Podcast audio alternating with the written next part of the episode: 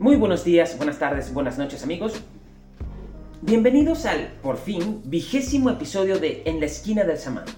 Un podcast donde nos dedicamos a jugar con la imaginación, a pensar diferente, a buscar otras perspectivas, otras formas de ver las cosas y a explorar las fronteras de todo aquello que nos causa esa extraña mezcla entre curiosidad y miedo existencial.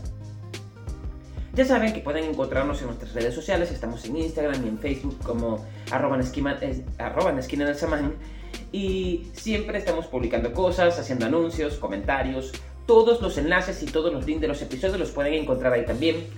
Y ahora también pueden encontrarnos en YouTube con el mismo nombre, en la esquina del semana.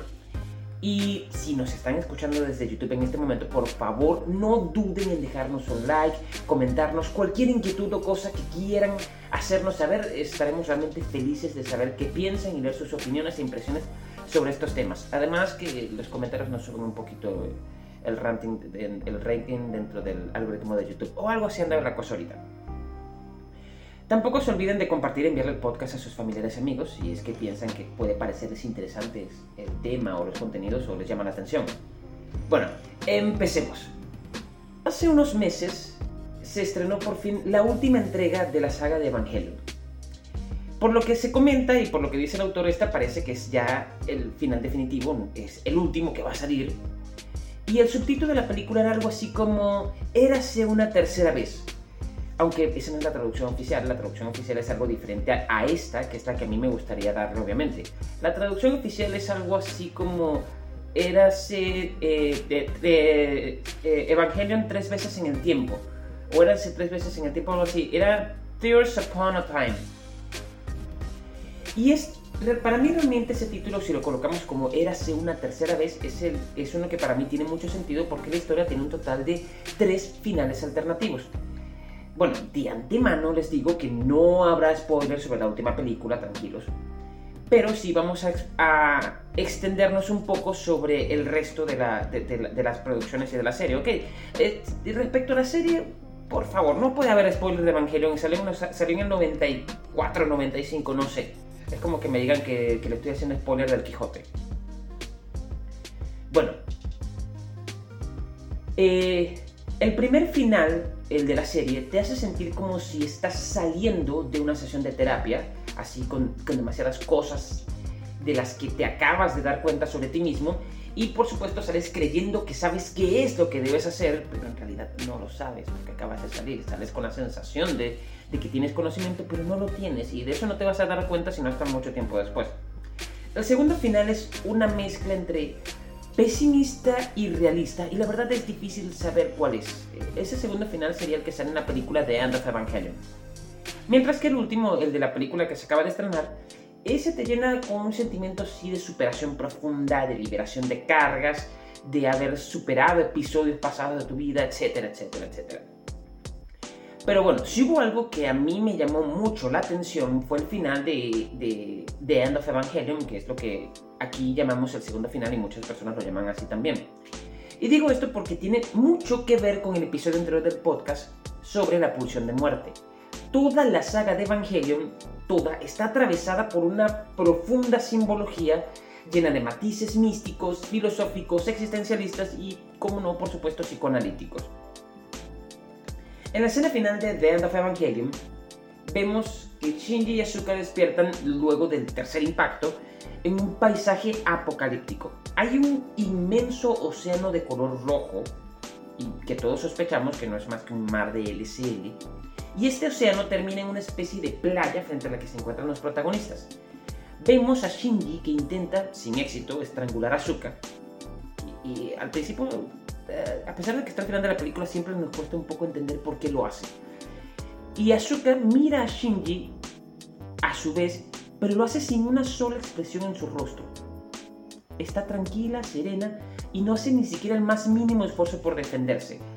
No sé, quizás consciente de que Shinji no la va a matar, o quizás pensando que ella tampoco quiere vivir, o simplemente sintiendo más conmiseración y pena ajena por Shinji que algo cercano al miedo. Y de hecho, al final ella le comenta algo así como que le da asco, y refiriéndose a Shinji. También recuerdo, con respecto a la serie, que hay una escena en uno de los episodios en el que los personajes están conversando acerca de la naturaleza de la vida y están sosteniendo una discusión que oscila entre biológica y mística, y comentaban que los dos componentes fundamentales de la materia orgánica eran dos fuerzas. La homeostasis, que es la capacidad de los sistemas vivos de regularse para mantener su actual configuración, o sea, de la autorregulación para mantener su estado actual, y la transistasis, y mencionan ese término transistasis que yo en mi vida había escuchado en ese momento, que se refiere a la capacidad de los sistemas para pugnar por transformarse y trascender. Ahora, como metáfora de la depresión, la historia de Evangelion gira en torno a la idea del retorno al estado anterior. En esta escena final, eh, en donde contemplamos la aterradora imagen del triunfo del proyecto de instrumentalización humana que ya intuíamos al final de la serie, había pensado al comienzo yo que era una expresión de la pulsión de vida. O sea, uno veía allí la consumación del proyecto de instrumentalización humana que significaba que todos los seres humanos abandonaban su individualidad. Los campos AT que poseen todos los seres vivos, y un campo AT eh, es lo que se, traduce como campo de terror absoluto, es lo que te separaba del resto del mundo, lo que hacía que, que tú fueras un ente distinto y, aislado del, mundo en que vivías los campos AT se disolvían y los sujetos dejaban de existir, fundiéndose en una sola masa global semejante al caldo primigenio del que hablaba Parín hace casi mil años, eh, perdón, casi 100 años ya. Y de hecho hacen una referencia directa a, a Oparín durante toda la serie muchas veces. Pero fue en este punto precisamente en donde me equivoqué en mi interpretación porque, ok, si bien la unidad global del proyecto de instrumentalización humana estaba asignado por una disolución de las tensiones psicosomáticas de la existencia en forma de sujetos individualizados, es decir, el campo AT. Eh, por cierto, creo que podría ser lo mismo que consideraba Freud en su interpretación de la separatidad como motor que impulsaba al individuo a la socialización. Podemos interpretarlo igual. Bueno, la instrumentalización se trataba en realidad de un retorno a un estado anterior, de un acortar el tiempo de vida tal como lo determinaba la pulsión de muerte, aunque la preservación de la vida seguía estando presente allí. Y es a esto, pienso yo, a lo que se refería Freud cuando decía que las pulsiones de vida y de muerte siempre aparecían íntimamente ligadas entre sí, unidas la una a la otra. Y aquí podríamos encontrar, en, la metáfora del proyecto de instrumentalización, de, de, instrumentalización humana de Evangelion, por ejemplo, una confirmación al comentario de Freud de que la pulsión de muerte, el Thanatos, es siempre silenciosa. Y en eso se diferencia de la pulsión de vida que se manifestaba en en la serie en forma de ese gigantesco océano de LSL en el que se combinaban todas las almas de la humanidad unidas en un solo y único ser. La pulsión de muerte solamente aparecía en el momento en que se, rompe, en que se rompía el campo AT y se disolvía la individualidad, pero ese océano gigantesco de LSL donde bullía la vida era expresión de la pulsión de vida. Que, por cierto, y aquí entre paréntesis, ahora que lo mencionamos, la figura del océano tiene también profundas implicaciones psicoanalíticas y simbólicas porque es, una representación habitual del inconsciente y de sus contenidos. En las películas de Tarkovsky, por ejemplo, eh, el agua profunda tiene esa cualidad de ser la depositaria de los contenidos inconscientes de los protagonistas, como en la película de Solaris, donde el océano del planeta se introducía en el inconsciente de los personajes y traía a la vida lo que encontraba dentro de, ellos, dentro de esos inconscientes encontraba, por ejemplo, de esos inconscientes que los mismos protagonistas no sabían que tenían y que, bueno, a veces ni siquiera querían tener. El caso es que entre estas y otras reflexiones y conversaciones más, me di cuenta que luego de tratar el tema de la pulsión de muerte, se hacía necesario entrar en detalles también con la pulsión de vida, explorar el concepto de pulsión de vida y sus implicaciones, porque es algo que al parecer todos creemos que entendemos, pero no es tan fácil. Y bueno, aquí abrimos un pequeño disclaimer para dejar en claro algo. La pulsión de vida ya de por sí es un tema especulativo dentro de. Toda su teoría pulsional, en este punto, cuando habla de Eros y el Thanatos, es ya en un plano muy especulativo de lo que él llama su metapsicología. Y nosotros aquí vamos a hacer también juego de esas especulaciones, ¿ok? Vamos a tomar las premisas de Freud y vamos a construir una serie de eh, de, especulaciones interesantes tratando de explicarnos cómo podría funcionar y cómo lo podemos localizar esas pulsiones como las entendía Freud. ¿Qué es una pulsión? El tema de la pulsión de vida es quizás menos tratado que el de la pulsión de muerte por dos razones. Primero, porque todos sentimos como natural que existe un instinto de la vida por preservarse, por continuar y asegurar su existencia. básicamente el objetivo fundamental de la vida es seguir con vida. Y segundo, porque la idea de que existiera una pulsión de muerte, un instinto que te lleva a morir, era mucho más controversial y llamaba profundamente la atención, despertaba incluso más curiosidad. Esto nos llevaba a todos, de ordinario, a creer que teníamos una noción más clara de cómo funcionaba la vida, lo que sin duda es un gran prejuicio.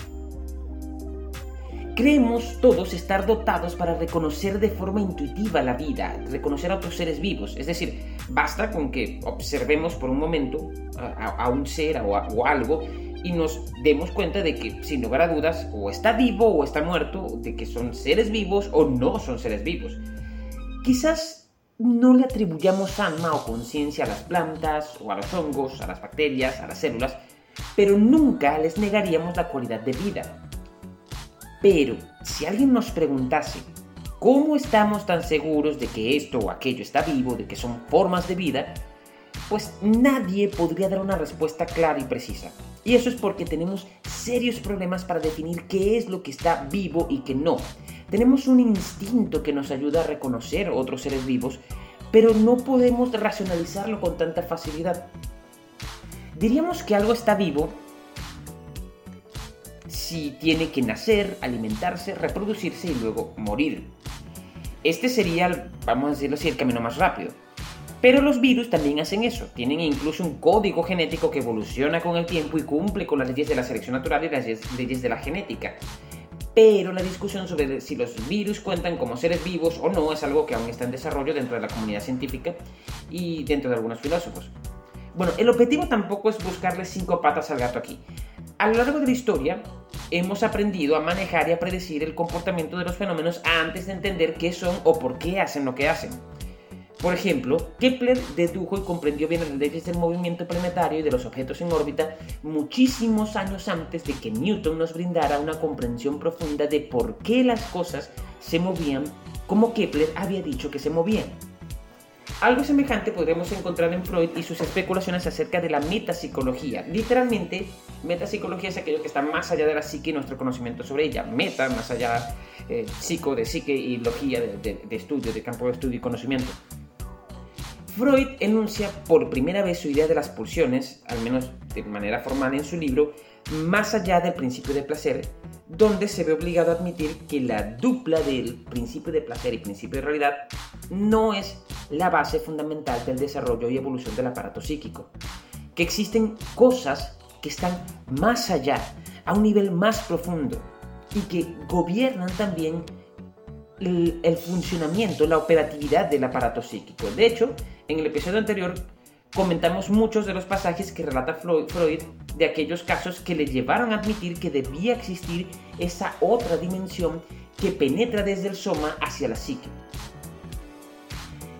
Y aunque el estudio de las compulsiones de repetición mostraban un retorno a lo anterior, a un estado previo de cosas, y que esas esa compulsión de repetición era parte de una tendencia de retorno a un estado previo, tendencia que Freud bautizó como pulsión de muerte y que nosotros conocemos popularmente como tánatos, el texto, en cambio, es realmente muy poco preciso respecto a su opuesto, la pulsión de vida, y se limita a exponer poco más o menos que esta pulsión eh, es una suerte de fuente de, la libido, de los instintos sexuales, del narcisismo y de los instintos de autopreservación. Lo mete todo en ese saco. Tenemos que esperar unos cuantos años más hasta una de las últimas publicaciones de Freud eh, que se llama Esquema del psicoanálisis. Freud desarrolla allí brevemente, eh, pero mucho mejor, lo que es la pulsión de vida. Ese es un texto que no es un texto en sí para principiantes o un texto introductorio, es más bien, como lo dice, un esquema del psicoanálisis y está hecho para personas que ya más o menos saben bucear un poco o están acostumbrados a la literatura de Freud. La pulsión de muerte es por completo regresiva. Y la mayoría de las pulsiones más complejas que emergen en el aparato psíquico, tal como Freud las entrevió, tienen un carácter por lo menos también conservador. Pero al mismo tiempo la pulsión de vida, el eros, como se la bautizó, no la podíamos medir con esa misma vara porque no era ni regresiva ni conservadora. en parte. En el episodio anterior habíamos dejado en claro que las pulsiones emergen en la psique desde el soma, que su fuente es el soma, pero no son simplemente tensiones o cargas energéticas distribuidas en el cuerpo, en el soma, sino que eran tendencias de la materia viva, tendencias a más largo plazo y a un nivel más profundo. Un instinto, por ejemplo, tiene un objeto bien definido. Sabemos por instinto comer. Nadie tiene que enseñárnoslo. Los músculos se mueven solos y nuestra lengua sabe por instinto tragar. De bebés sabemos por instintos aferrarnos al pecho materno y chupar la leche materna. Hay todo un trabajo en, en psicoanálisis sobre las implicaciones psíquicas y simbólicas del chupeteo. Además, nuestra mente sabe buscar comida. Bueno, no lo hace tan bien, pero sabe hacerlo, porque de hecho culturalmente también hemos aprendido un sinfín de maneras de obtener alimento, porque la cultura es un conocimiento que trasciende la herencia genética del aparato instintivo, pero en líneas generales ya sabíamos más o menos cómo buscar comida. Pero una pulsión, a diferencia de los instintos, no tiene un objeto definido como puede ser el alimento o el pecho materno. Es un movimiento de la materia orgánica que tiende hacia la vida o hacia la muerte, pero sin objetivar sus mecanismos, sin tomar una forma concreta, solo empuja en una dirección o en otra. La pregunta es, si la pulsión de muerte es una tendencia a retornar a un estado anterior y que si la seguimos a tal fin nos empuja en última instancia a, a la fuente inorgánica de la materia viva, la muerte, ¿Cuál es entonces la forma que reviste la tendencia de la materia orgánica que llamamos pulsión de vida y que en teoría se opone a la pulsión de muerte? ¿Qué es la pulsión de vida? En resumen, la pulsión de vida es la tendencia de la materia orgánica a conformar unidades superiores, a reunir a la vida en organismos más complejos, Así se explicaba Freud cómo terminamos de organismos unicelulares simples y sencillos en grandes conglomerados de células y además en sociedades. Esto es algo que para mí de verdad tiene mucho sentido, es decir, como hipótesis. Freud no entiende las pulsiones de vida y muerte como leyes inmutables de la naturaleza, no. Cuando él enunció estos conceptos, los hizo como metapsicología, como algo que trasciende su campo de trabajo y estudio, y propuso los conceptos como hipótesis y herramientas de trabajo, Incluso en un primer momento, cuando escribe Más allá del principio del placer, dejan claro que estos conceptos solo deben emplearse en la medida en que puedan llevar a la investigación y al tratamiento, a la técnica, a resultados que sean cada vez más fructíferos. Pero si dejan de aportar en el desarrollo de la técnica o del conocimiento, pues había que prescindir de ellos y ya. Y aunque Freud está consciente de los problemas metodológicos de enunciar estos conceptos como tendencia de la materia orgánica, que están presentes en el soma como tal, y que desde allí penetran y guían a la psique, él levantó estos conceptos sobre agujeros o puntos grises de nuestro conocimiento de la vida que aún permanecen oscuros, por lo que considero que aún son útiles para poder arrojar luz sobre aspectos tan difíciles de desentrañar como qué es la materia viva o por qué está viva y por qué hace lo que hace quizás no nos lleve a grandes descubrimientos, pero sí podría señalarnos una dirección de trabajo. Ahora, previamente mencionamos que Freud consideraba a la pulsión de vida como la fuente, origen y sustrato, sustrato base de los instintos sexuales, de la libido, del narcisismo y de los instintos de autopreservación. Pregunta, ¿cómo es que todo este conjunto de manifestaciones anímicas, de instintos y energías caben dentro de la pulsión de vida cuando ésta está entendida simplemente como tendencia de la materia a agruparse en unidades superiores? ¿Cómo puedo entender el narcisismo desde el abandono de la individualidad para unirse a un grupo superior? Si el narcisismo es por definición precisamente lo contrario. La relación entre estos conceptos y la pulsión de vida no es algo que quede muy claro a lo largo de la literatura de Freud, aunque ciertamente da algunos ejemplos breves en el esquema del psicoanálisis, como la misma unión de las células para formar organismos pluricelulares, etc. Y también hay algunos trabajos, algunos puntos tratados, aunque de forma un poco más dispersa, en, en el libro de El yo y el ello. Lo que debemos entender es que la pulsión de vida no solo se manifiesta como esa tendencia, sino que además crea energías de ligadura, como las llamaba Freud, boneset o lazos que preservan esta unión. Es decir, no es solo empujar a los organismos hacia la unidad y hacia el incremento de la complejidad, es proporcionar la energía necesaria para asegurar la unidad. Es todo lo contrario de lo que se ve en la pulsión de muerte que tiende a disolver los lazos y a disipar las tensiones producto de las energías de ligadura, lo que lleva una vez más a la vida a un estado o configuración anterior y en última instancia en lo que el proceso se repita de forma continua pues a la muerte. Ya de por sí entendemos la muerte como el fenómeno que ocurre cuando los lazos que mantienen unido y en operación un sistema dejan de funcionar y el sistema se descompone en, partes, en sus partes esenciales. Es por eso mismo que en The End of Evangelion, y volvemos con el tema, el triunfo del proyecto de instrumentalización humana significaba la muerte de todos los sujetos que habitaban el planeta. Y por tanto de la humanidad, porque al romper los escudos, los campos AT, la barrera que separa el sujeto del mundo exterior, esta frontera desaparece y la persona se funde con el mundo exterior, disolviéndose en los componentes fundamentales de la vida. Esto es lo que es precisamente el líquido LCL en la serie, del que todos estamos compuestos. Es un líquido vital, un caldo vital. Pero, pregunta y con respecto a Evangelion, ¿que esa función, esa fusión de que habla el proyecto de instrumentalización humana no implicaría la formación de un ser superior? Y por lo tanto, en última instancia, ese mar de LCL final no culminaría también con un triunfo de Eros, tal como lo, tal como lo quería Gendo Ikari, que es el creador del proyecto, no el creador, el que termina ejecutando el proyecto de instrumentalización humana. Ikari creía Quería un mundo en el que no hubiese barreras entre los seres humanos, que no haya diferencias entre un individuo y el resto de la humanidad, en donde todos, todos nos fundimos sin distingo en un solo lugar y en el cual no se sabe, o no sabes tú, no sabe nadie, dónde termina su ser y dónde empieza el ser de los demás. Todos son una sola cosa. Bueno, pues sí, eh, para responder a esta pregunta, sí. Y ese es uno de los grandes aportes de Freud. Eros y Thanatos siempre aparecen indisolublemente ligados, casi indiferenciados entre sí, unidos en una síntesis dialéctica. La vida como totalidad es algo más que la pulsión de vida y sin duda más que la pulsión de muerte que la vida. Es la dinámica entre las pulsiones la que da origen al devenir de la vida. y aquí hablamos de devenir en el sentido más griego posible, un devenir completamente dialéctico porque es la unión de dos opuestos antagónicos lo que da origen a una síntesis superior que no es ni una cosa ni la otra. Eh, sin embargo, y hagamos aquí una, aclaración, esto es algo que señalaba Marcuse en su libro de Eros y Civilización, la relación última y a un nivel más profundo entre la porción de vida y la porción de muerte siempre queda oculta, incógnita.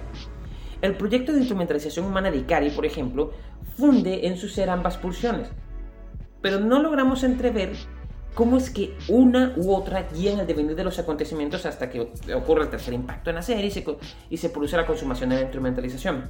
Eros y Thanatos se presentan ambos en ese mar de LCL frente al cual Shinji trata de asesinar a Zuka y no podemos saber quién es el verdadero vencedor de ese océano, si la pulsión de vida o la pulsión de muerte. Aparecen fundidos los dos ya en el resultado final. La vida primitiva. Bueno, cuando comentábamos que la hipótesis de un eros o pulsión de vida aún puede arrojar luces, nos referimos en concreto a la filosofía sobre la naturaleza de la vida. Hay algunos mecanismos de la dinámica del eros que podemos explicarlos mejor si partimos desde una base fisiológica, biológica incluso, tal como hace Freud, más que si tomamos un enfoque simbólico y arquetípico como muchas veces es tratado el tema. El origen de la vida es un tema de realmente mucha controversia y lleno de especulación, porque aunque puedan llegar a recrearse en el laboratorio las condiciones que creemos que tenía el planeta hace unos 4 mil millones de años, sigue siendo un hecho histórico. Y no podemos volver en el tiempo para comprobar ese hecho. Es un evento que se encuentra en el pasado y que ya sucedió. No podemos acceder a él. Los experimentos actuales sobre el origen de la vida solo nos pueden ayudar a entender por qué pudo haber pasado pero se trata de un evento tan atrás en el tiempo que, bueno, la especulación es casi una de las pocas cosas a las que podemos aspirar. Las últimas evidencias datan la antigüedad de la vida en la Tierra en hace aproximadamente 3.850 millones de años. Ahora, nuestro planeta tiene una edad estimada en la actualidad de unos 4.543 millones de años, es decir, que solo unos 700 millones de años después es probable que ya existiera vida en la Tierra. Y bueno, sí, 700 millones de años es muchísimo tiempo. Pero debemos también tomar en cuenta que, eh, que esos primeros años de la Tierra eran muy, muy caóticos. La Tierra era con seguridad una piedra gigante de fuegos que estaba llena de lava por todos lados. Es decir, era un completo infierno si nos atenemos a la representación cristiana. Pero progresivamente y con el paso del tiempo, de mucho tiempo, se fue enfriando. Y, ok, aparecieron los océanos, se condensaron las nubes y todo lo demás. Ese primer ambiente en que se desarrolló la vida era por completo hostil para nosotros, seres de la, de la actualidad, de este presente, y que si hubiéramos estado allí habríamos perecido en segundos. Técnicamente no había oxígeno, lo que se conoce como ahorita como un ambiente anaeróbico, pues. Y había además altas concentraciones de dióxido de, carbono, altas temperaturas, una mayor presión, así como un alto nivel de radiación porque los materiales radiactivos eran abundantes en nuestro planeta en aquellos momentos. Pero fue allí precisamente donde se desarrollaron lo que hoy día conocemos como organismos extremófilos, algunos de los cuales todavía existen y al parecer no han evolucionado casi nada en eones enteros. De hecho, hay algunos que incluso viven de material radioactivo. Se trata casi siempre de arqueas, que conforman uno de los dos grandes dominios de los organismos primitivos como los entendemos ahora, las arqueas y las bacterias. Nosotros, que somos seres a base de eucariotas, es decir, células que contienen un núcleo donde se condensa el ADN y todo esto, estamos adscritos, según algunas clasificaciones más recientes, dentro de este dominio de las arqueas, aunque otras clasificaciones convierten a las eucariotas en un dominio independiente, y entonces es un, un reino de tres dominios y todo eso. También existe la otra clasificación, la más universal, la más popular que todos conocemos, que divide todo el reino, eh, todo, este reino biológico en dos, en dos dominios, eucariotas y procariotas, es decir, organismos con núcleo y organismos carentes de núcleo, siendo las arqueas y las bacterias, por supuesto, procariotas. El caso es que en un comienzo, tan lejos como podemos llegar en el tiempo, lo que existía como vida eran organismos que hoy en día clasificaríamos como procariotas, eran simples organismos unicelulares. Se parecen mucho, por cierto, a ese organismo de ejemplo que consistía en una membrana con material orgánico en su interior que describió Freud en, su libro de Más allá del principio, del principio de placer. Poseían esa piel o membrana que les protegía del exterior y quizás tenían una boca por donde procesaban todo lo que comían y devoraban, o quizás no tenían boca como las amebas, que, todo su cuerpo podía convertirse en, una boca y observar lo que, lo que se le pasara por delante. Ahora bien, la vida, como ustedes saben, es un proceso disipativo, es un gradiente de energía bioquímica y por lo tanto consume energía. Decimos que es un gradiente porque ese es la figura en matemáticas que usamos para describir este tipo de procesos. Un gradiente que, lo describimos con la ecuación de Laplace, si alguien está interesado en investigarlo, es una función que posee un vector que se desplaza por el plano, en, este caso por el, o sea, se, desplaza, se desplaza de manera perpendicular al plano, o sea, si el plano está acostado de la punta hacia arriba. Y en cuanto se detecta una irregularidad, por ejemplo, un valor muy elevado, que es interpretado en el plano como un pico o como un valle, gira el vector en esa dirección y la función se transforma de tal manera que el gradiente suaviza el resultado. Es como si ese valor se disipara, ese valor elevado, muy elevado, muy alto se disipara, y para poder continuar existiendo, la función de gradiente debe ejecutarse de nuevo. Eso se parece mucho a la vida, en la medida en que si no encontramos esos altos picos de energía potencial y los disipamos, pues nos morimos. Debemos generar esas diferencias de potencial en nuestro cuerpo para que el gradiente pueda disiparlos y al hacerlo la energía se eh, es transferida a nuestro cuerpo como tal. Somos, entonces, somos el gradiente. Todo eso, por supuesto, para cumplir con eh, el segundo principio de la termodinámica de mantener, de mantener en aumento el nivel de entropía. En ese ambiente ancestral del caldo primigenio, en el fondo de los océanos o en algún estanque, solo había dos formas de sobrevivir. O absorbías energía del exterior a base de consumir elementos del ambiente que al descomponerlos producen energía y tú como organismo unicelular primitivo procesas esa energía, o vas y te comes a alguien que ya esté produciendo energía, lo descompones en pedazos y te robas sus moléculas de ATP, como hacen las amebas que devoran todo lo que consiguen. Como mencionamos en el episodio anterior, las moléculas de ATP son la forma de almacenamiento y transporte mínimo de energía. En la actualidad, nuestros organismos usan glucosa que luego descomponen en ATP, pero en aquellas épocas tan remotas del desarrollo de la vida, parece ser que los organismos unicelulares de entonces solo podían producir ATP. Y a decir verdad, en un ambiente anaeróbico como la Tierra primitiva, esas pocas cantidades de energía eran de verdad muy difíciles de producir. De hecho, la tasa de producción de moléculas de ATP en las arqueas anaeróbicas es de unas 2 moléculas por reacción, eh, por reacción química de descomposición. Tu vida como organismo unicelular era realmente muy corta y seguro pasabas la mayor parte del tiempo con hambre. Posiblemente esta fue la dinámica de la vida durante cientos de millones de años. Sin embargo, la estructura actual de la célula nos dice algo a partir de la existencia de la mitocondria. En algún punto de la historia de la vida, una vez o quizás varias, no lo sabemos, en ese momento en que las arqueas y las bacterias se devoraban entre sí, una de ellas se comió a la otra, pero en vez de descomponerla, permitió que viviera dentro de ella. Fue así como, al parecer, surgió la mitocondria, que es la parte de la célula que se encarga de producir energía, es nuestra central energética incorporada. Por supuesto, no es tan sencillo como esto, claro porque de alguna forma el organismo que fue devorado se disolvió en parte dentro del otro y compartió su código genético con su huésped al mismo tiempo que conservaba una copia en su interior para ella misma. De esta forma, cuando la mitosis daba inicio y la célula se dividía en dos, la mitocondria era recreada por completo en la nueva célula. Es así como daba, se daba el primer paso hacia el mundo de las eucariotas como las conocemos ahora aunque los estudios también han demostrado que el código genético de las mitocondrias está más emparentado con el de las bacterias que con el de las células eucariotas, demostrando que la mitocondria conservaba al menos un mínimo de autonomía dentro de su huésped. O al menos así era un comienzo. Esto es lo que se conoce como una relación de endosimbiosis, más o menos como en la película de Venom de Marvel pero sin extraterrestres. Ontogénesis y filogénesis. Ok, hecha esta aclaración de historia natural y de biología, vamos a lo que nos interesa. La pregunta es, ¿por qué iban dos arqueas o bacterias, estas dos clases de organismos unicelulares, por qué iban a coexistir de esta forma?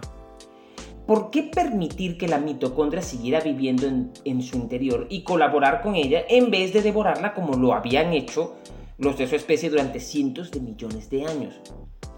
Porque el contrato que se establece entre la célula y la mitocondria es que la célula se dedica solo a la defensa y la preservación de la resistencia, mientras que la mitocondria se ocupa solo del metabolismo como tal, de asegurar la producción y procesamiento de energía. En un principio, el procesamiento de esa energía, por cierto, se hizo a base de, procesos anaeróbicos, porque ese era el ambiente, pero luego de la gran oxidación, que fue producto de la evolución hacia fotosíntesis mediante rayos de sol y agua, pues se daba mediante reacciones de oxidación de las moléculas a partir de ese momento. La pregunta, de todas maneras, persiste. ¿Qué empujó a estos microorganismos a hacer esto. Este es el punto donde la ontogénesis, el origen del sujeto, y la filogénesis, el origen del género, se convierten en una sola cosa. Es como nuestra versión del Big Bang, pero en biología. Porque ya el primer microorganismo, el, el devorador o como queramos llamarlo, no necesitaba operar con el otro, cooperar con el otro microorganismo. ¿Podemos decir acaso que fue un accidente histórico, o sea, que algo em, los empujó a que cooperaran allá eh, y ya de forma externa?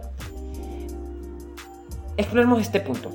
En 1950, Stanley Miller y Harold Urey crearon un singular experimento. Mediante un sistema de tubos y recipientes de cristal conectados en un circuito cerrado, trataron de recrear lo que en ese momento consideraban que eran las condiciones de la Tierra primitiva. Era una atmósfera artificial que estaba hecha a base de agua, metano, amoníaco e hidrógeno. Había muchos electrodos que reproducían descargas eléctricas que ocasionaban reacciones por electrólisis. El objetivo de esto era imitar los rayos de las tormentas eléctricas que impactaban el océano en la Tierra primitiva. Al cabo de una semana, que fue el tiempo que duraron que, duraron, eh, que, dejaron el experimento operando con, con las descargas eléctricas, al analizar los líquidos, descubrieron que se habían formado cuatro aminoácidos orgánicos de los 20 necesarios para que la vida exista. que son componentes de las proteínas, y seis componentes de los ácidos nucleótidos que aparecen en el núcleo de las células y son las sustancias elementales para formar la vida a partir de estos materiales inorgánicos simples. Aunque el experimento en realidad no logró su objetivo, que era el de demostrar que la abiogénesis, el origen de la vida de forma espontánea, era posible, sí probó que, un punto que, que, hay un punto importante para esta discusión, o sea, perdón, sí probó un punto importante para esta discusión, y es la posibilidad de que espontáneamente pudieran darse fenómenos poco comunes dentro de la dinámica de la vida, como es el caso de esta cooperación. En este sentido, nosotros podríamos decir que efectivamente la unión de la célula y la mitocondria podría haber sido un accidente histórico, y allí habría acabado todo, de no ser porque esto no ocurrió una sola vez. Por alguna razón, la tendencia era que se fueran agrupando organismos en formas más complejas y de algún modo empezaron a surgir los organismos pluricelulares. Ok, en este punto las leyes de la selección natural nos dictan por qué estos organismos sobreviven y se reproducen. Son seres más especializados y sobreviven por pura competencia y lucha por la existencia en un entorno totalmente darwiniano. Pero esa misma lógica darwiniana no nos explica cómo o por qué se generan. La competencia darwiniana de la selección natural solamente nos dice que la especialización puede en un momento determinado ser una ventaja competitiva que te permita asegurar tu supervivencia como especie pero esa misma especialización a veces también supone una, desventaja y supone también tu causa de extensión. El caso es que solamente la competencia darwiniana nos explica por qué ese elemento es exitoso, no nos explica por qué surge. Nos puede explicar la... o sea, la, la competencia darwiniana nos explica por qué la evolución se dirige en uno o en otro lado, pero presupone que ya existe una algo, algo dentro de los organismos que los obliga a cooperar y a cambiar o a, o a movilizarse de esta forma. Claro, la competencia darwiniana eh, eh, actual también incorpora la, el hecho de que la evolución no solamente se produce por simple, eh, por simple selección natural, sino que también entran elementos importantes como las mutaciones y las alteraciones genéticas y la epigenética, que es la alteración del código genético una vez que ya, que, ya el individuo está creado, está formado. La alteración constante del código genético del individuo vivo. Si la hipótesis de Freud de que hay algo en el interior de la materia orgánica que le hace trascender su propia individualidad y de esto tendremos que hacer un podcast más adelante, créanme. Si la hipótesis de Freud es correcta, de que es una tendencia de la materia orgánica al agruparse en organismos más grandes, incrementando la complejidad, entonces podremos tener algo que nos explique por qué dos bacterias o dos arqueas se fusionan y dan lugar a una célula con un núcleo mitocondria, ¿verdad? Bueno, en realidad no nos explica nada de eso. Eros es, un enunciado solamente como una tendencia de la materia orgánica. Y Freud se encarga de rastrear sus huellas dentro del aparato anímico y la psique. Pero no nos explica por qué la materia orgánica tiene esta tendencia. Lo que hace es precisamente bautizar esa tendencia con ese nombre. Lo que sí deja bien en claro el psicoanálisis en este punto, al igual que el estudio de la historia natural de los organismos vivientes, es que esta tendencia no puede haber surgido como producto de una dinámica extrínseca como estamos discutiendo. Es decir, que no fue el medio ambiente en su dinámica darwiniana la que empujó al orgánico por la senda del Eros, sino que la materia orgánica triunfa en las duras condiciones de la Tierra primigenia precisamente por la existencia del Eros, por la existencia de esa tendencia a preservar la unidad superior en pos, en, a pesar de la, del instinto del, del individuo unicelular de querer preservar su propia existencia. Desde el soma hacia la psique. Cuando entramos en el capítulo 2 de Esquema del psicoanálisis, uno de los últimos textos que llegaron a publicarse de Freud, este deja bien en claro la naturaleza de la dinámica de Eros, de la pulsión de vida, su dinámica es crear unidades superiores en complejidad mediante la unión de otros seres y generar la energía que les permita mantenerse ligados. Y utilizo esta palabra, ligados, porque un organismo sencillo, como por ejemplo un tartígrado, perdón, tardígrado, que tienen solamente unas mil células según algunos cálculos, posee una serie de funciones altamente especializadas. Posee una membrana que le protege, posee estómago, aparato reproductor, sistema nervioso, músculos, etc. Para su fortuna es anaeróbico, no necesitan aire para sobrevivir, así que no tienen ni pulmones ni sangre.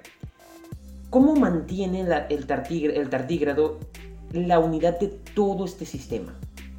Obviamente no lo hace en base a voluntad, porque él, la voluntad presupone que ya el sistema es capaz de mantenerse unido.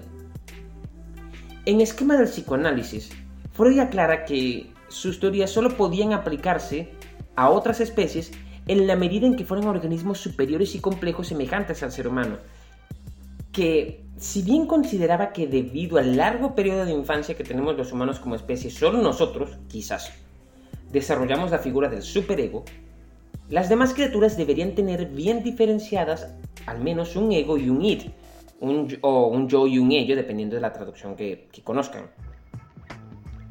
El id es la parte más profunda de la psique, es incognoscible para nosotros porque es precisamente lo que somos.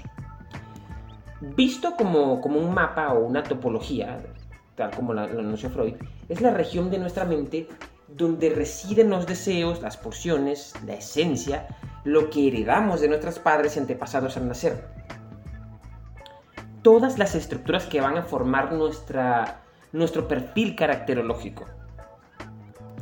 El id, el ello, está más cercano a la biología que a la psique, aunque es psique. Si un tardígrado tiene un sistema nervioso, si puede andar por el mundo y puede ver, sabemos que tienen, sabemos que tienen manchas oculares, por ejemplo, como una especie de ojos primitivos que son capaces de detectar la luz y los cambios de, los cambios de luz en el ambiente, si puede sentir y percibir el olor, el hambre, el frío, el calor, entonces tiene todo lo básico para suponer que posee un id y quizás un ego bastante sencillo. Posiblemente el tardígrado tenga la sensación de que él es un yo, una parte del universo distinta del mundo que le rodea, tiene además aparato reproductivo, así que debe sentir necesidades de aparearse, lo que significa que debe poseer, por supuesto, una libido.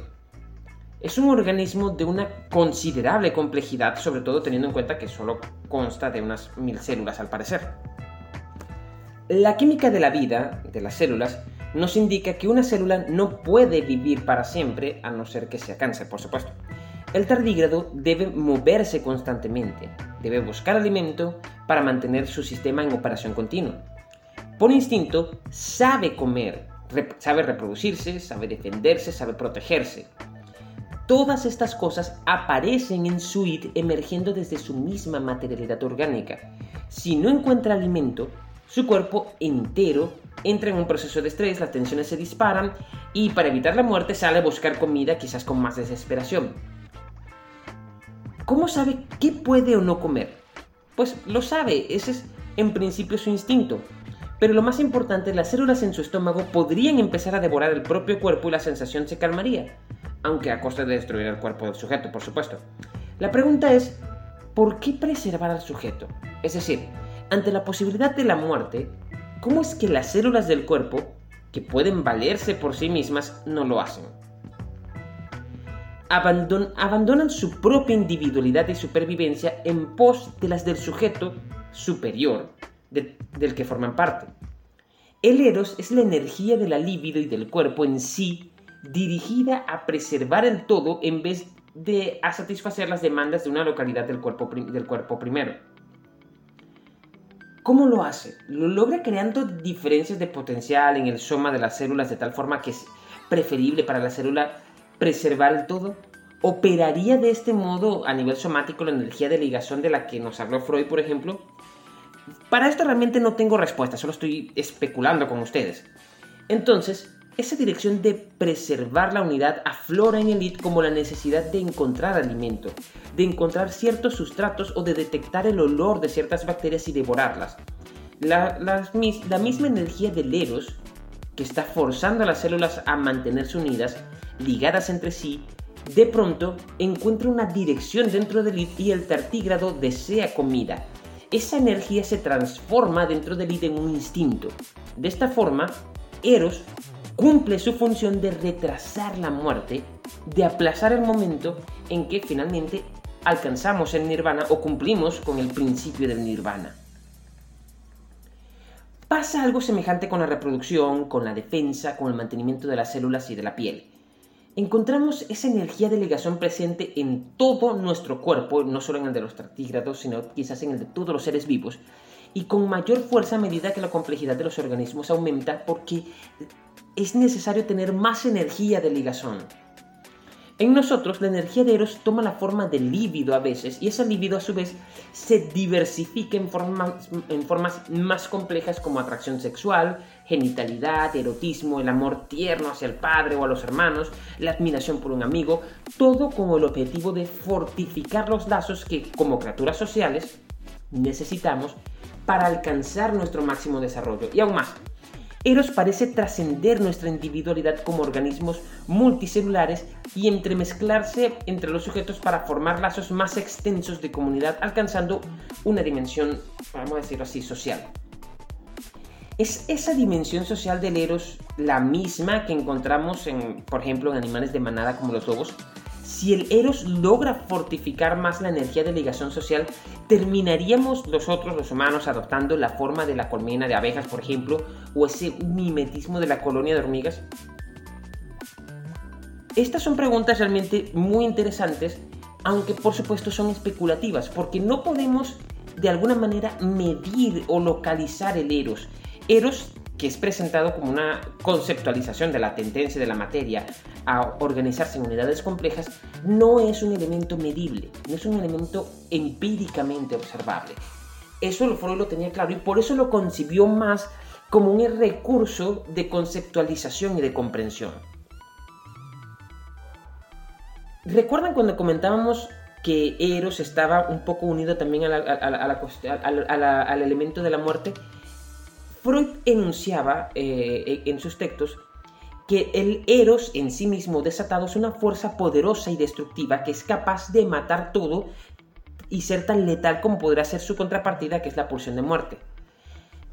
Lo dice también por esto. Eh, todas las, eh, habíamos citado el caso del cáncer. El cáncer es básicamente una célula inmortal. El cáncer es un tumor es una parte de, nuestro cuerpo, cuando se convierte en tumor, que empieza un proceso de mitosis descontrolado en el que se multiplica hacia el infinito y además las células que se están multiplicando no mueren. Ahora, resulta ser que las células que se están multiplicando no mueren y representa un problema porque originalmente todas las células de nuestro cuerpo se sincronizan para morir en un momento determinado. Los tardígrados, por ejemplo, tienen aproximadamente 1000 células. Pues supongan que tienen 1050, 950 células. No sé cuál es el margen de error. Pero tienen 1000 células. Y esas 1000 células se mantienen constante a lo largo de toda la historia de, vida del tardígrado. De tal manera que el Eros, el cuerpo en sí, debe sincronizar la muerte de sus células para que aparezcan las otras nuevas y así evitar que se convierta en un tumor, en un cáncer o evitar que la célula defectuosa genere un problema para la, funcionalidad del organismo como totalidad. Determina entonces que la célula debe morir. Esto en realidad es bastante, bastante interesante porque una vez más es una prueba de que la unidad total del individuo está por encima de la posibilidad de supervivencia de, los, de, las distintas partes componentes de ese sujeto. ¿Cómo es que se termina en ese punto exactamente? ¿Qué energía o qué presión hay para asegurar que se cumpla cada uno de estos patrones, incluso a costa de las partes componentes? Es esa otra pregunta que nos empujaría en aceptar la, posibilidad de la existencia del Eros como una tendencia, al menos apreciable, de la, necesidad de la materia orgánica de moverse hacia estratos de mayor complejidad y de mayor unidad y de forzar, mantener esa unidad incluso la fuerza, mantener esa unidad en formas de vida más complejas. No olvidemos, además, que en todo momento, entrelazada con Eros, se encuentra el Thanatos, que también desea cumplir con el principio de Nirvana lo mismo que desea cumplirlo Eros. Volviendo a la discusión de Evangelion del comienzo del episodio, Es como si detrás de esa dinámica de homeostasis y de transistasis, las fuentes últimas de energía de esas dos dinámicas fueran el eros y el tánatos. Esto, por supuesto, en el caso de que existan. Bueno, esta ha sido hasta ahora la, discusión, esta ronda de especulación que ha tenido más preguntas que, enunciados o respuestas, pero que espero que les haya parecido realmente muy, muy interesante. Eh, hay mucho tema aquí que cortar, mucho elemento en el que profundizar y nos hemos centrado sobre todo en una, una visión más freudiana como tal. y recordemos que Freud era eh, eh, estaba muy cerca de la, de, la, de, la, fisiología y él se sentía llamado más bien a ver todo en un futuro en términos fisiológicos, muy distinto a, a, los caminos que tomó el psicoanálisis después en el caso de, Lacan y de Jung, por ejemplo, sobre todo de Lacan, que se basaban en un análisis del discurso y por lo tanto un análisis de las formas simbólicas. Y todos estos elementos, la forma en que se anuda la energía, en que se traba la energía de ligazón, todas estas elementos de los que hablaba Freud toman una dimensión diferente y son enfocadas desde la perspectiva del lenguaje y cómo el lenguaje afecta la constitución del soma. Y eso también es una discusión muy importante porque Freud, Freud viene desde, desde el estudio del soma, del cuerpo, desde un estudio fisiológico y neurológico de los fenómenos psíquicos. Sin embargo, se ve obligado a admitir que no cuenta con herramientas para entender la psique desde, desde lo neurológico, desde lo fisiológico, desde lo material. Y no es por entrar en el tema del dualismo que había anunciado Descartes acerca de que la mente y el cuerpo son cosas diferentes, pero sí es un tema del que realmente incluso ahorita no tenemos ni la más remota idea. Porque uno de los principales problemas que tiene el materialismo eh, o el, el fisicalismo, como a veces se lo traduce, es que aunque en última instancia quiere entenderse a la psique como un producto o como un resultado, como una consecuencia de la organización específica de la materia orgánica dentro del cuerpo, de la materia física dentro dentro en nosotros como tal, no se tiene una idea exacta de qué, exacta, de qué es realmente la psique. Freud, como habíamos comentado, sabía que no necesitábamos entender qué era la psique en, esencia para poder trazar unas leyes que, nos explicaran su movimiento. Así como Kepler, sin saber exactamente qué era la gravedad o cómo funcionaba, igual pudo establecer unas leyes que ayudaban a predecir su movimiento. Y Freud decidió operar lo mismo. No tenía herramientas en su momento para poder hacer trazar la unión exacta que existía entre psique y soma, pero él confiaba en que esa unión, en que esos puentes iban a tenderse pronto, y él simplemente lanzó estas, estas especulaciones, estos conceptos, estas teorías, con el objetivo de encauzar el camino de esa discusión. Bueno, sinceramente espero que les haya realmente gustado el episodio. Ya saben, pueden escribirnos a través de nuestras redes sociales. Estamos en Instagram, en Facebook como arroba en la esquina de Samán. Estamos también en YouTube. Si tienen algún comentario, por favor, pueden comentarlos. Estaremos felices, felices realmente de leerlos y de saber qué piensan y qué comentan. Ya saben, no se olviden de compartir, de pasárselo a sus familiares y amigos. Y nos vemos el próximo episodio. Hasta luego.